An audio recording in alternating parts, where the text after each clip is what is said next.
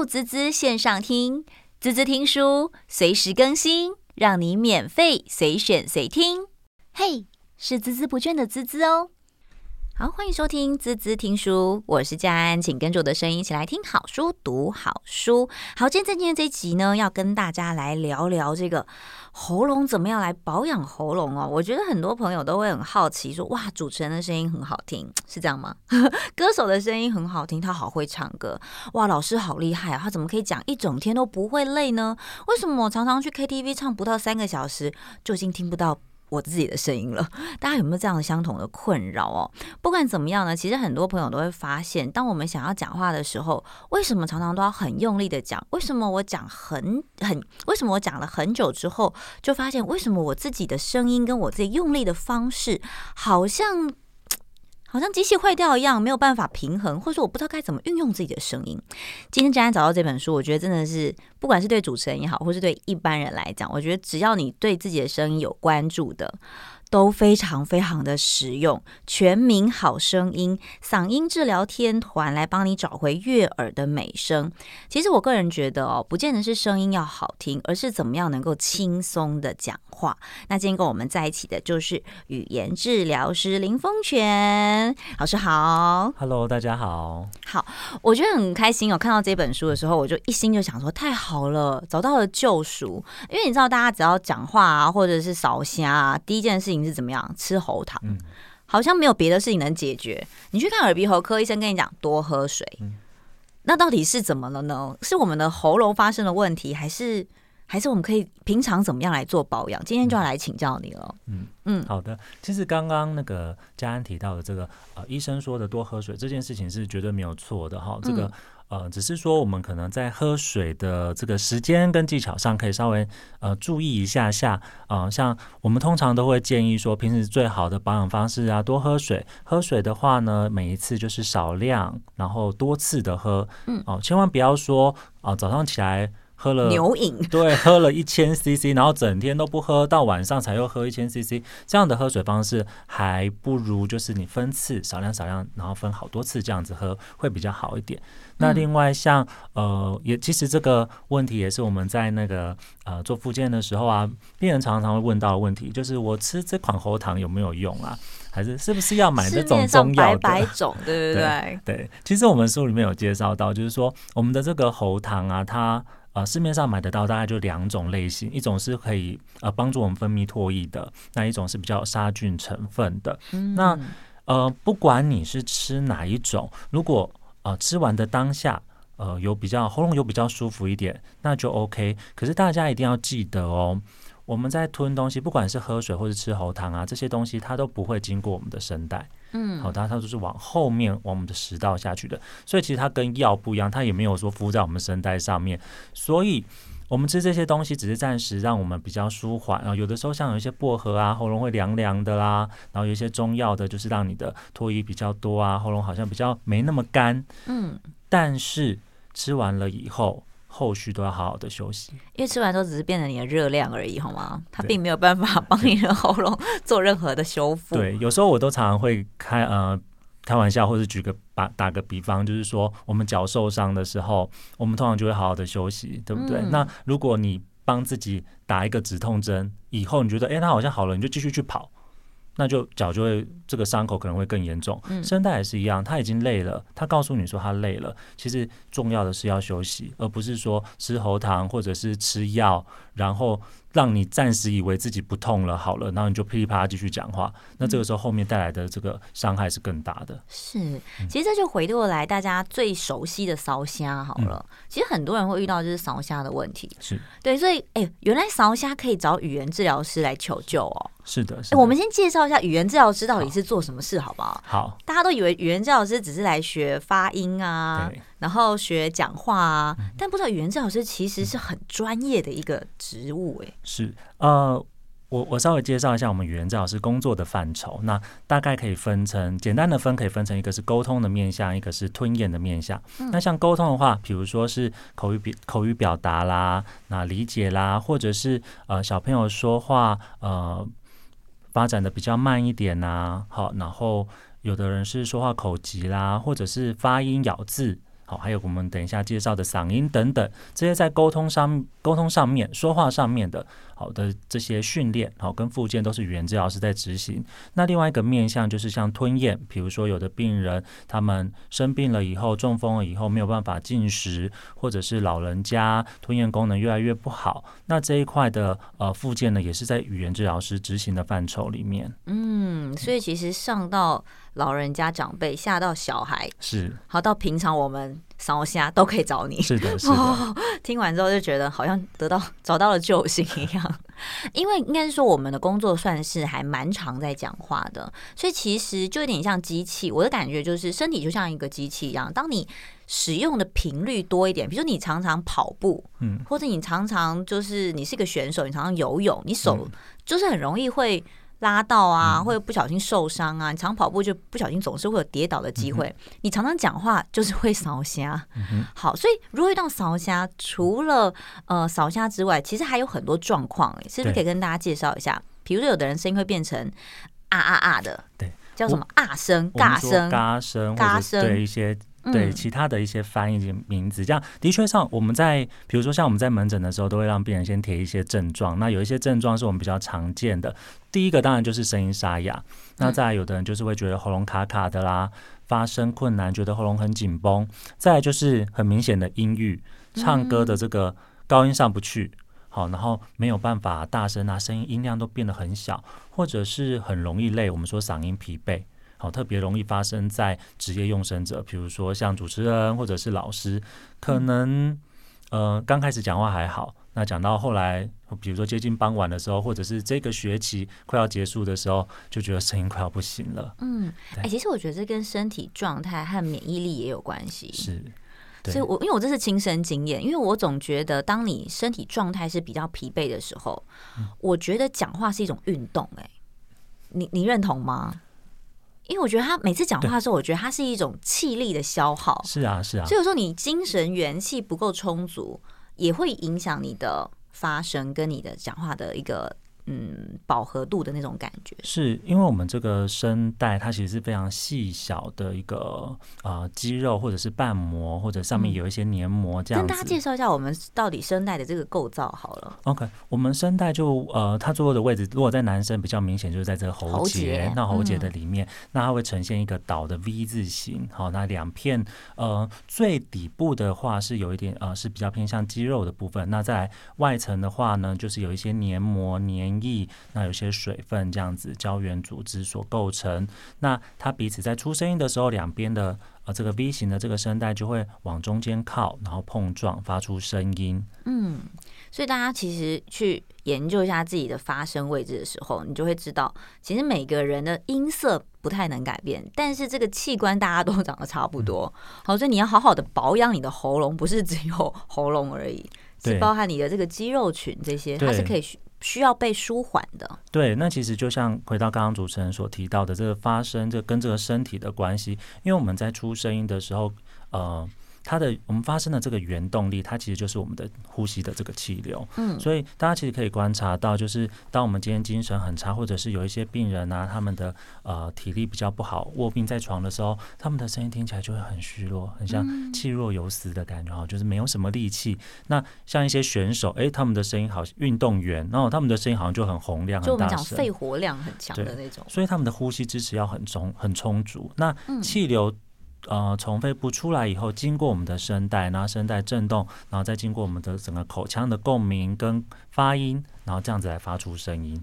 所以，当我们今天的精神，比如说睡眠睡得比较差，或者是呃一些其他的生理的因素，那精神身体状况都比较差的时候，那当然对于这个出声音一定会有影响。嗯，没错。所以大家其实应该要先来观察一下自己的说话方式，对不对？是的。哦，好，所以。你会怎么建议大家去了解自己的说话方式呢？因为有的人讲话声音就会比较扁，有的人讲话声音就会比较高，有的人讲话声音就比较低沉。其实每个人有不同的这个说话的方式，怎么样是好，怎么样是适合？嗯，通常我们会比较建议，就是如果第一个一开始要先了解自己的音色啊，可以先呃用手机或者是用一般的录音的机器好，就是录一下自己的声音，自己来听听看，自己在出声音的时候有没有一些比较不好的一些发声行为。嗯，像我们在呃门诊的时候比较容易遇到啊、呃、病人几种比较常见的错误的发声习惯，就像刚刚一个是刚像刚刚主持人所提到的这个呃压着嗓子这种嘎声，有一点点像这种。呃，这种声音，你讲话那些啊，想要跟大家讲话的时候，就变成像扁扁的那种感觉。那这种声音就很容易发生在句尾的句尾的地方，比如说呃，我今天啊、呃，我我呃，大家好，我是语言治疗师。哦，对对对，后面收尾的时候，整个声音就扁进去了。那偶尔为之，我觉得还好。可是有的人讲话，这是变成一种习惯，嗯，那他就会。呃，声音声带的状况啊，喉咙的部分就常常就这样缩起来，那这边每一句话通通都缩起来，嗯、那当然就越讲越紧。对，那我们在临床上就会很建议大家可以先听听看啊，自己有没有这类的比较不好的一些发声行为。嗯，对。那像另外有的人是习惯第一个字特别的用力。嗯嗯。哎、欸，我跟你讲哦，对对对，后面就慢慢这样收收收。没错没错，或者是说像是妈妈们。习惯要骂小孩，骂小孩之前生先夺人啊，对不对？先吓吓大家，就会容易有这种比较不好的一个习惯产生。对，那时间久了，这其实是很伤喉咙的，是不是？是的。OK，好，因为其实，在你的书里面，我觉得你把呃我们大概会遇到的一些状态，其实讲的非常非常的清楚哦。所以大家其实应该要先去分辨一下自己可能平常遇到的。一些坏习惯在那边？然后你找到自己的坏习惯之后呢，我们就要来看看这到底是异常还是你只是习惯不好。嗯，因为有些时候不见得是需要找医师，有些时候真的是你自己就是坏习惯养成，把习惯改掉，其实就好了。嗯，根本就不用去看医生。是，呃。我们这本书里面有提到一个这个嗓音自评表，嗯，对，叫做 VHI Ten。那它其实是一个从国外，它原本是三十个题目，然后后来因为怕大家填写呃题目太冗长，就。就不想填了，所以呢，国外后来有经过研究，他就把它精简成为十题，然后后来我们台湾有把它翻译成呃我们中华文版版本的，那这是我们临床常用的一个一个自评的工具，那大家就可以利用这个工具啊去做填写，那填写测出来呢，如果你超过十分的时候，那他可能就是在告诉你说，哦，你自己已经觉得声音这件呃声音不好这件事情已经影响到你的心理生理，或者是你的情绪，好、哦，你的使用，好，那这个这个时候就会建议要赶快看医生，或者是找治疗师去讨论一下这个部分。那如果说，哎，可能没有到那么严重，那自己觉得好像可以调整一下，那的确可以再观察看看。了解，所以大家可以先去评量一下自己的状态是什么。我们先休息一下，等一下回来呢，继续跟大家来聊聊，到底要怎么样才能够好好的运用我们的嗓音。大家都好希望自己讲话可以很好听，但到底这个好听跟轻松又有什么样的关联呢？马上回来。您现在收听的内容由滋滋线上听制作，想听更多，请上网搜寻滋滋线上听。欢迎回来，滋滋听书，我是佳安。今天跟我们在一起的是全民好声音的语言治疗师林峰泉医师。好，我觉得很开心哦，能够邀请你来跟我们实战一下。因为我觉得很多人对于声音这件事情都会觉得啊，我好希望可以当一个讲话很好听的人，是不是一出生？一鸣惊人，一出生就可以迷倒人的那种感觉，其实很多人其实会有这种这种梦想的。那大家都会觉得很害羞，说：“哎，我讲话不好听啊。”所以我觉得我就我没有关系，我就不要讲了，反正我听人家讲就好了。然后就变得没有自信。嗯我觉得语言治疗在这一块是不是也会遇到这样子的病友呢？有啊，有啊，其实蛮多的。它会影响到心理，哎，对，心理，然后再来就是呃，连。工作啦，生活上都会有影响，嗯，是，对，所以，我们常常讲，大家会追求这个好听，嗯，但是到底好听重要呢，还是好好说跟轻松说重要呢？嗯，我觉得其实这两个它没有太大的冲突，嗯，但是呃，好听它应该要建立在轻松说。底下，嗯对，我们要先找到一个最轻松的出声音的方式，然后再慢慢的去调整到让它听起来很漂亮、很舒服。大家听到了吗？袁志老师告诉你，不要再强求了，我们先能够轻松说，是的，再来追求好听，就先拿个六十分，好不好？至少你让你的器官可以在很健康的情况之下，不要为了 为了要去追求一个好听，然后就每天都用一个假音在那边讲话，对，其实很伤喉咙。对，这个主声其实。呃观念非常的正确哦。那其实也是我们在呃。临床上面常常告诉我们的病人的，因为大家可能也大家呃应该都有这样的经验，比如说有点感冒的时候，或者是去卡拉 OK 唱歌啊，唱完歌可能声音有点累，那这个时候你可能轻轻讲话，你轻松讲话的那个声音没有很好听，嗯，可是呃你为了要让人家觉得你的声音好听，你可能会特别的用力，或者是特别硬，让声音维持在某一个品质下，嗯，可是这样子的行为有时候。反而会容易让你的声带受伤，所以记得不管怎么样，不管今天身体的状况怎么样，或者是呃你是要在什么场合，我们都希望你可以轻松的出声音，然后在这样的一个正向循环下，才会有越来越好听的声音出来。好，那我们就要来问了，怎么样可以轻松说？嗯、好，呃。轻松说话呢，它有几个，我们我们在临床上其实最常用的就是一个放松。我们很喜欢提到一个就是放松的概念。大家呃一定都有听过人家说讲话要用丹田，或者是、嗯、啊你会烧香，你就是你的身体位置不对，对你身体没有用力啦，你的肚子没有用力，好这类的观念。好，那我想要先请大家就是把这个观念呢先放在比较后头一点，我们要要先把我们的注意力。focus 在我们的声带，它的放松程度。好，那呃，我们的书里呢有介绍一些放松的方法。那我在这边呢，也可以先带大家做一个很简单，也算蛮有趣的一个放松的一个方式。嗯。好，怎么怎么做呢？你知道今天那个风泉很很用心，他刚一进我们录音室的时候就准备了一杯一个纸呃一个塑胶纸杯，然后塑胶杯，然后就倒水。我说啊，那个老师，我们有水可以帮你准备。他说没有没有，我要来做示范。到底是怎么示范？他现在拿了一个塑胶杯，然后插了一支吸管，里面装了大概只有三分之一的水。对，里面的水呢，大家可以记得哈，里面的水大概两公分高左右。嗯，哦，不要太深哈，因为这个水呢，我们等一下会借由这个水来。给我们的呃来做一个发声的练习。那如果太深的时候，你就会觉得很吃力，反而不好。OK，那这个呢，其实非常简单哈，这个任何的杯子都可以，你只要装两公分的水深就好，然后拿随意拿一支吸管。那记得就是不要拿那个小朋友喝多多的那种，哦，可能会太细了。对，所以拿一般的或者是呃珍珠奶茶那个也可以试试看。那大家可以，那比较粗哦。对对对，大家可以玩玩看，因为有的人会觉得那个好像比较好吹，不一定。那我们自己的经验是拿软质的，比如说像塑胶或者是细胶这种吸管。哦，意思就是不要拿纸吸管，是不是？纸吸管 OK 可以吗？对，是反而是啊，更。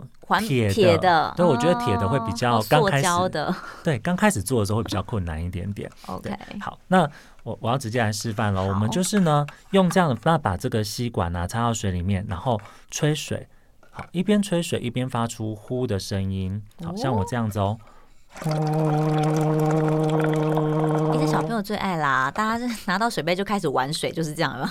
拿吸管进去吹，这个有什么效果？这个可以去放松我们的喉部，然后另外可以让声带震动比较稳定一点。嗯、而且这个是经过呃实证医学研究，就是它的确是一个非常有效的一个放松的一个治疗的方法。对，太好了，所以这么简单。对，那嗯。比如说，像我我们的一些呃病人啊，像是老师啦、业务啦，我都会建议他们，如果在工作前、工作后，其实都可以用这样的方式，吹个五下、十下来做放松。跟舒缓。对，然后另外像是一些声音表演的呃朋友，嗯、对，那比如说他需要唱歌，那你甚至也可以用这样的方式，然后先哼一首歌来，哦、对。有点像是暖嗓的感觉，对对对对对对。那这样子啊，让你的声带先做一点点简单的一个运动，然后先不要一开始就下猛药，就去唱高音，这样子拉扯声带。我觉得这个就像是我们在跑步的时候，大家都会先做暖身操，对不对？嗯、然后你才会去进行这个快速的跑步嘛。嗯。那如果你不做暖身操，直接去跑步，会做发生什么事情？要么就是抽筋，要么就容易跌倒，要么就拉伤。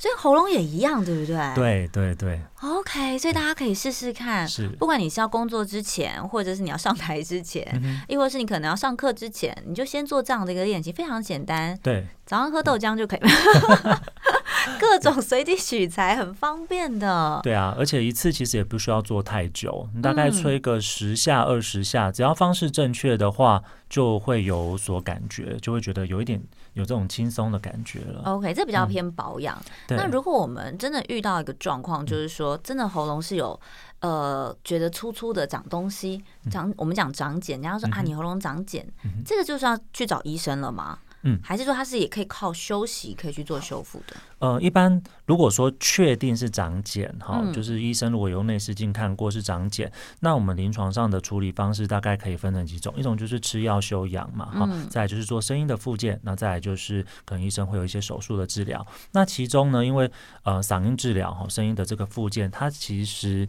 呃，对于长茧的患者来说，它的治疗成效大概可以到七八成。哦，嗯，所以其实是非常好的一个介入的方式，因为它不是侵入性的。嗯，那它又呃非常的容易呃执行，那只是大家要有耐心去做练习，而且它的它也可以整个改变你的说话方式，这样你后续的这个复发的几率比较不会那么高。嗯，好，我觉得其实预防胜于治疗啦，嗯、就包含你自己先每天都做一点点护嗓的这样子的一个暖身操之外，其实吃东西也很重要，对不对？对，你知道我在刚进录音室之前，原本要带一杯咖啡进来的，但我后来想一想，就觉得算了，我还是不要来被念好了。为什么这么说呢？告诉我们，如果要护嗓怎么吃？原则上就是呃，像刚刚。提到的咖啡、嗯，浓茶。像这类呢，有咖啡因的食物，因为它可能会让声带变得比较脱水啊，会有比较容易干燥，所以比较不建议呃声音沙哑的呃患者去使用，或者是呃比如说正要去工作要用很多的声音，那就先不要进食这样的食物。那甜食呢？甜食因为它呃有的人对甜食比较敏感，所以它可能会让喉咙觉得有一点黏黏卡卡的，对，你就会听到很多口水音，对不对？对，然后哎、欸，这真的戴之后我们戴耳机，所以我们。就会很敏感，觉得说哇，这个口水音好明显哦。虽然一般人可能自己可能听不出来，嗯、但如果你真的是从事声音工作的，嗯、你就会知道吃吃甜食，嗯，真的是还蛮明显的。对，一个甜食，那再就是刺激性的食物，但是像辣的、辣炸的，对，嗯、那像这类食物，呃，对于某一些人，他的反应可能会比较明显。嗯、那呃，当然就比较不建议使用啦。所以我们通常都会建议说，还是喝水最好。啊，所以你看，最简单的事情，只要认真做，就可以好好的保养我们的喉咙了，是不是？是的，是的。好好好，所以大家就要记得哦，就是降降低这个咖啡因，然后你有提到牛奶跟冰淇淋。其实很多、呃、很多人蛮喜欢早上喝一杯牛奶的、啊，嗯、我觉得喝牛奶为什么会影响？呃，其实它跟那个一样会，有的人喝起来会让一样会让声带会觉得有一点黏黏的，嗯嗯，然后就会有一点卡卡的这种感觉。对，不过其实刚刚我们我们还是要重申一下，就是其实这些食物并不是说，嗯。完全都不能吃，因为我们有的病人很可爱，他就会说：“我看你们书上的写的，这个不能吃，这个不能吃，好痛苦，难过，连 巧克力都不能吃。”对，那那个老师，我我可以选那个九十趴的吗？比较苦的，但是不甜喽。各种 pebble。对，所以呢，我们都还会建议说，你可以自己尝试看看，有一些食物可能对你来说会比较反应比较大一点，有有一些可能没有那么明显。那另外就是说，呃，私底下休息的时候就是。吃我觉得还好，那可是如果在工作的时候，我们就能免则免。嗯，好。刚刚回到刚刚老师有提到说，就是怎么样发声，我觉得也蛮重要的。其实保养重要之外，其实你如果用错方法发声，也会影响蛮多的。因为你长期下来，它毕竟是你每天在使用，大家每天都在讲话，尤其是像业务工作啊、老师工作啊，或者是声音工作者，到底怎么样才是一个正确的发声？好，这个很有趣哦。我现在来做两个。不同的声音，大家听听看。嗯，呃，一个是一二三四五六七八九十，好扁哦。对，那另外一个是一二三四五六七八九十，哦，很饱满呢，好听。那这两个其实都是我的声带所发出来的嘛。嗯、哦，那呃，为什么会有两个不同的声音呢？那这个的。我不并没有换了一个声带啊，我的气流也都是从肺部出来啊。好，它的差别就是在于我们共鸣的位置。嗯，共鸣位置不同。对，我们今天呢，如果喉音比较重，像这样子的声音，一二三四五六七八九十，这样子的声音是我把我整个呃发声的共鸣位置压的比较低，比较往呃，如果我们用侧边来看的话，是后面，然后偏低的位置。那我们在治疗的时候呢，就会非常的建议大家要学习一个叫做前置共鸣的发声方式。嗯，好，就是我刚刚所示范的，一二三四五六七八九十这样子的发声方式。嗯、那所谓的前置共鸣的方式，它就是希望我们在发声时可以运用到我们的鼻腔还有嘴唇的前端来协助我们发声。那如此一来呢，我们发声的管道会被拉得比较长，然后呢，呃。有点像这种吉他啊，音箱的感觉。好，那你有了这个音箱，饱满的音箱，那你自自然在拨这个弦啊，你就不需要拨的很用力，那声音就会很漂亮。嗯，相对它就会比较有饱满。哎、欸，其实跟身体跟乐器很像，对不对？等于说我们的身体就把它想象成是一个，不管是小提琴或者是吉他一样，嗯、你要怎么样让它产生好良好的共鸣，就看你给它怎么样的空间了嘛，对不对？我们先休息一下，马上回来。您现在收听的内容由滋滋线上听制作。好，欢迎回来，这次听书。今天跟我们在一起的是全民好声音林峰全语言治疗师哦。哦，我觉得这个职位真的很特别，因为大家很少会去因为喉咙不舒服去找语言治疗师，应该直接会去找耳鼻喉科比较多，嗯、对不对？嗯、所以你们这本书其实也是跟呃医师一起合著，对吗？是。是好，其实我们是一个团队，嗯嗯，对，我们我们就是呃亚东嗓音团队。那其实医生跟治疗师在处理嗓音的这个呃患者其实是密不可分的。嗯，呃，医生他们会呃耳鼻喉科医生他会用内视镜，然后去检查声带的构造有没有结构上的一些问题。那语言治疗师呢会去观察呃病人整个发声的方式，嗯，然后肌肉用力的情况，还有呼吸的形态，好，然后来给一些呃其他的一些发声的一些训练跟建议，这样子，嗯，比较有点像复健的状态，对不对？对，当你遇到状况。除非你真的是要进去手术啦，嗯哼，当然手术之后你也是需要复健的，是的，也是来语言治疗师这里。是的，好，所以其实刚刚我们知道语言治疗师他的这个范畴这么广之后，嗯、我们最后一点时间要跟大家再来聊一聊，到底常常会遇到一些突发状况跟不一样的人。不一样的状况，其实我们都是可以去找语言治疗师的。有哪几种状况？嗯，我们刚刚都会比较 focus 在这个，比如说声音沙哑啦，啊、比如说声带长茧啦，哦息肉啦，这些都是很常见的一些问题。那呃，有一类的患者，其实大家也可以呃。提醒他们要找语言治疗师附近，就是像是声带麻痹，嗯、哦，就比如说有的病人他是呃因为开刀啊、手术的关系，或者是中风的关系，呃，所以有一我们刚刚说说到声带是两两边嘛，他可能某一边不能动了，嗯，好、哦，那他讲话的时候那个气音就会很重，就会像这样子。甚至于整个漏气，那这个部分其实可以透过呃语言治疗提供一些声音的附件，好来协助他，让他的声带呢可以闭合的比较好一点。嗯，那再来呢，就是有一些比较容易被忽略的，好，大家可以。呃，帮忙再观察一下，就是有一些、嗯、呃男生呢、啊，他在青春期过后，哦，对，男生会变声，对不对？对，喉结，是的，是的。那呃，有一些男生他在呃青春期过后，他的声音还是维持在像小孩时候一样那么高音。嗯，对。那他们有的时候就会因为这样子而不敢跟人家讲话，然后或者是呃同才的相处啊，就会变得比较害羞。嗯、那其实这个部分呃，一定要。找语言治疗师跟耳鼻喉科医生，好来帮他们做一些治疗。好，那耳鼻喉科医生是先确定一下他喉部的构造没有问题，确诊了以后，语言治疗师其实有一些方法，好可以很快速的帮助他们把他们的声音调回原本低的部分。嗯，那其实这个部分的治疗成效是非常好的，所以千万不要因为害怕而不敢，好就寻求正确的一些医疗协助。嗯、这其实就是生理影响心理。很明显的一种症状，对，大家会觉得很害羞，因为你可能很容易在群体当中，因为一个男生讲话如果声音，你到你说十十几岁像小女生那也就算了，大家觉得你操领带很可爱，可你三十岁还像小女生的时候，真的会。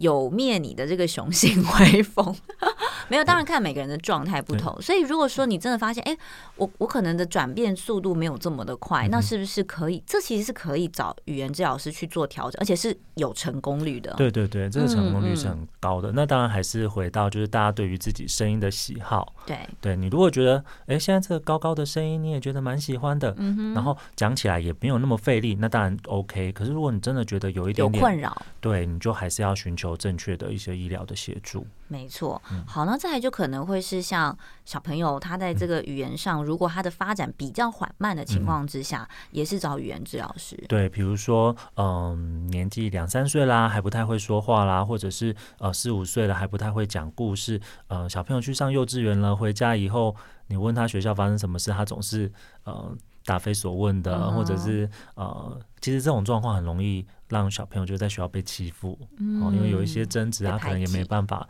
说出来。嗯、对，那其实像这些问题也都是语言治疗师可以提供一些协助的。嗯、那另外还有一些就是，刚我们一开始有提到，像操泥呆，嗯，哦，或者是好、哦、人家或者另外一个啊、呃，我们说。大舌头，好，其实都是、嗯、都这类的一些问题，其实语言治疗师都可以提供一些帮忙。嗯，嗯，大家不要忽略这些事情，这些事情都会影响你的人际关系、嗯、社交圈，是的，甚至会影响你的自信心。嗯哼，对，我觉得很多人都觉得，哎呀，这讲话每个人都会啊，迟早都会的。可是当你没有在某一个阶段完成某一项任务，就是我们讲里程碑了，是的，没有达到那个里程碑的时候，事实上。不是说我们一定都要赢在起跑点，但至少你在这个群体当中还是很容易被比较。那这个比较过程里面就会影响到你的心理。那如果因为这样子受挫，然后就不敢向前进，其实蛮可惜的。它是可以被调整的，对不对？对，没错。好，所以大家去注意一下我们身旁，或者我们亲爱的家人朋友们，是不是有这样的状况？尤其现在自媒体的时代。大家都需要讲话。你看现在的 podcast 或者是网红这么多，其实不见得大家都是老师啊。嗯，可是每个人都需要表达自己。我觉得表达这件事情啊，好好说话真的是太重要了。真的。好，所以先做好保养。那我们是不是最后跟大家来聊聊，到底怎么样才能够让自己的声音可以比较轻松？然后有哪些常见的错误使用方式？嗯、好，呃，我想几个比较常见的，大家。一定有听过，就是不要大叫，不要尖叫，然后不要常常清喉咙，比如说这样，这样不行哦，因为好吵，因为我们在清喉咙的时候，声带其实它是用力闭合碰撞的，哦，对，所以呃，偶一为之，我觉得还好。可是如果你咳得太用力或者太频繁了，那可能就呃声带比较容易受伤。嗯、那再来呢，就是呃，我们提到不要用硬起声说话，或者是像嘎声啊，硬起声就是像骂人的声音，或者是阿兵哥报数一二三。这种哦，瞬间冲出来的声音，那嘎声就是像我们会呃喉嘎音啊，把这个声音压得很低，像这样子讲话，那这种讲久了也不好。那另外呢，有一个最有一个比较特别的事情是，呃，要提醒一些呃职业用声者，就是呃不要用啊、呃、不适合自己的音高。或或者是音量来说话，比如说像有一些老师啦，他可能需要展现一些权威感，所以他必须要压低的声音来讲话。嗯、那或者有一些老师，他为了要表演，或者是一些呃表演性质的工作，他必须要用一个比较。高亢的声音，像有有很多故事妈妈，嗯嗯，嗯对，我们最近有一些病人，她是故事妈妈，那她好可怜哦，妈妈讲故事讲到要去看语言治疗师，她她可能要去图书馆啦，她要去分享.然后她要去讲故事，她觉得太累了是吗？因为她讲故事的时候，她就要用一些很特别的表演方式，嗯，对，然后用很尖很高的声音去吸引小朋友的注意，那这个时候喉部它受到压力当然就比较大，那。呃，如果工作一定得这样的时候，当然事后的一些调整跟休息是很重要的。嗯，好好好，这大家真的辛苦了哦。所以每个角色不同，其实很多时候我们在运用我们的声音的时候，也是为了要吸引不同人的注意力。是，包含你是一个主管，你可能需要比较有威严的感觉，嗯、所以你必须要让你的声音可能变得比较浑厚。嗯、其实我曾经就有学生跟我问我说：“老师，我怎么样能够让我的声音变得很浑厚？”可是他讲话声音本来就是比较细软的。嗯嗯就他可能天生的音质跟音色就是比较细软型的，他讲话就是这样子比较柔柔弱弱的感觉。可是我身为主管，我想要我的员工可以，嗯，很可以可以可以听到我说什么就去做。可是我为什么大家听完之后好像都不太理我耶？其实声音是会影响一个人的权威性的，对不对？是啊，是，嗯，对，这是可以调整的吗？呃，这个可以从共鸣的方式去调整，嗯、可是就是还是要回到我们说的喉部必须要保持轻松，你不能为了要压低声音就让喉咙变得很紧绷。嗯，对。那另外我有想到一点，就是一定要也是要提醒大家，就是因为现在都是高龄化社会，那其实我们的呃声带啊这个发声的功能，它也会随着年龄有一些些的衰退，好，有一些退化。嗯、那呃，比如说像是声带萎缩，好，那其实这类的部分也是可以透过声音的训练，然后去改善。那像一些高龄者，他们的一些呃，声音吞咽的问题？吞咽或者是嗓音，嗯，哦，声音。它都可以透过呃训练来做到一些保养，然后不要让它衰退的那么快，好、哦，然后呢可以维持一个很不错的一个沟通的模式，然后还可以去唱唱歌，这是一个很重要的一件事情。乐龄的这种生活模式，如果你的身体器官都能够还是呃维持在一个很健康的状态，你可以做的事情就非常的多，没错，心情也会非常的好。是，好，今天真的非常开心哦，可以邀请到我们语言治疗师冯全来跟我们分享这么多专业的知识，也提醒。大家就是好好保养你自己的喉咙。那当然啦、啊，有很多的小技巧。其实喉咙也是要做暖身操，也是要上健身房的哦，好不好？那大家可以找到这本书《全民好声音》，好嗓音治疗天团帮你找回悦耳美声。那带回去之后，大家可以有呃更多的时间来练习一下保护你的喉咙。那也谢谢医师喽，谢谢，谢谢，拜拜。不够过瘾吗？想听更多，快上网搜寻“滋滋线上听”。